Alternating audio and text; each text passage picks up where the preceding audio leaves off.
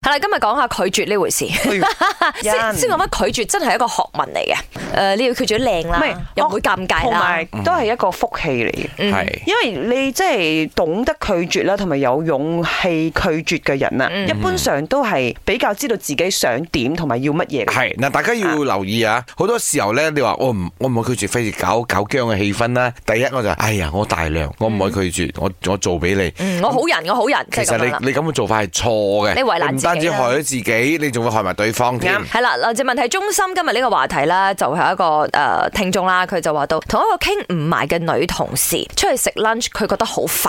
OK，誒、跟呃住咧佢就覺得話，哎呀，點解煩都冇話題啊嘛？咁可能佢又唔係好中意佢份人，類似咁樣啦。佢就應該點樣拒絕？佢就問大家如何拒絕同呢一位女同事出去食 lunch。哦嗱、聽落好似好簡單噶嘛我呢哦拒個問絕題。同佢出去食 lunch 啊係啦，哦，OK 聽落好似好簡單，但係由於佢哋朝夕相對啊嘛，又同一個公司可能一齊共事，嗯朋佢友又驚尷尬咯哦你。有千千萬萬個藉口可以用嘅喎，咁樣。哦，我肚痛啊！今 日，咦，我唔唔想係，但係你啊冇理由你啊冇理由每日日講都係有肚㗎痛嘛。 啊咁對方女仔可能佢會知，哦，其實你唔想同我食嘅。哦咁樣，又或者係哦，我減肥啊，我唔食啊，啊，我慳錢啊，我唔食 啦。咁啊喂但係講真，lunch time 係真係 me time 嚟嘅。嗯係咪？嗯你要同中意嘅人，I mean，唔一定係中意佢啦，或者至少要同嗰個同事係啱係 key、係啱 key 嘅啱嘴型咁樣一齊食飯，即係唔會背脊骨落即係哦咯。嗰個 鐘頭咧，本嚟好 enjoy 享受自己嘅美食，同埋咧同班朋友喺度吹下水、八下咁樣嘅。嗯點樣老細你點嗯樣？嗯如果有個女同事你麻麻地中意佢，譬如顏美欣，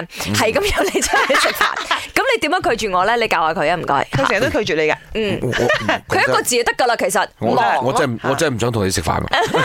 啲嘢，唔啊喎。 係佢唔係講你自己忙咯，忙你咪冇出去咯。嗯但係點知啦？譬如嗱，你講完忙啦，一個屈尾十睇你喺隔離街嗰度食緊咁， 哇不勁我會賴恩嘅喎。嗯哼我會賴恩，然之後我會話俾佢知點解 點解我唔中意同你即食係 lunch。你揾定有多一個原次因㗎嘅食嘛 lunch 機會喺個 lunch 入，哦邊你喺推。 lunch 嘅時候會，你你會應承佢一次我會先。應承佢一嗯次，然之後我會話，因為一定有個原因啊，可能佢性格上嘅某個特質係唔得人歡喜講嘢好大聲啊嘅，或者係呢樣或者嗰點樣咁樣啊，咁我就婉轉地話佢知。嗯，我觉得你可以这样子做，就是第一，你可以自己先打包自己食物去公司，然后医生在讲，哦，我今天有东西吃了，我不需要跟你吃。然后另外一个就是约其他同事就故意好像不要跟他一起吃。然后另外一个就是你可以跟他一起吃，可是就特地选那些贵贵的餐厅吃，然后不要付钱，给他付钱，就看了几次，看他还敢不敢再约你吃饭。就我觉得这个拒绝方式也蛮好的，如果失去的人他也不敢再约你了吧。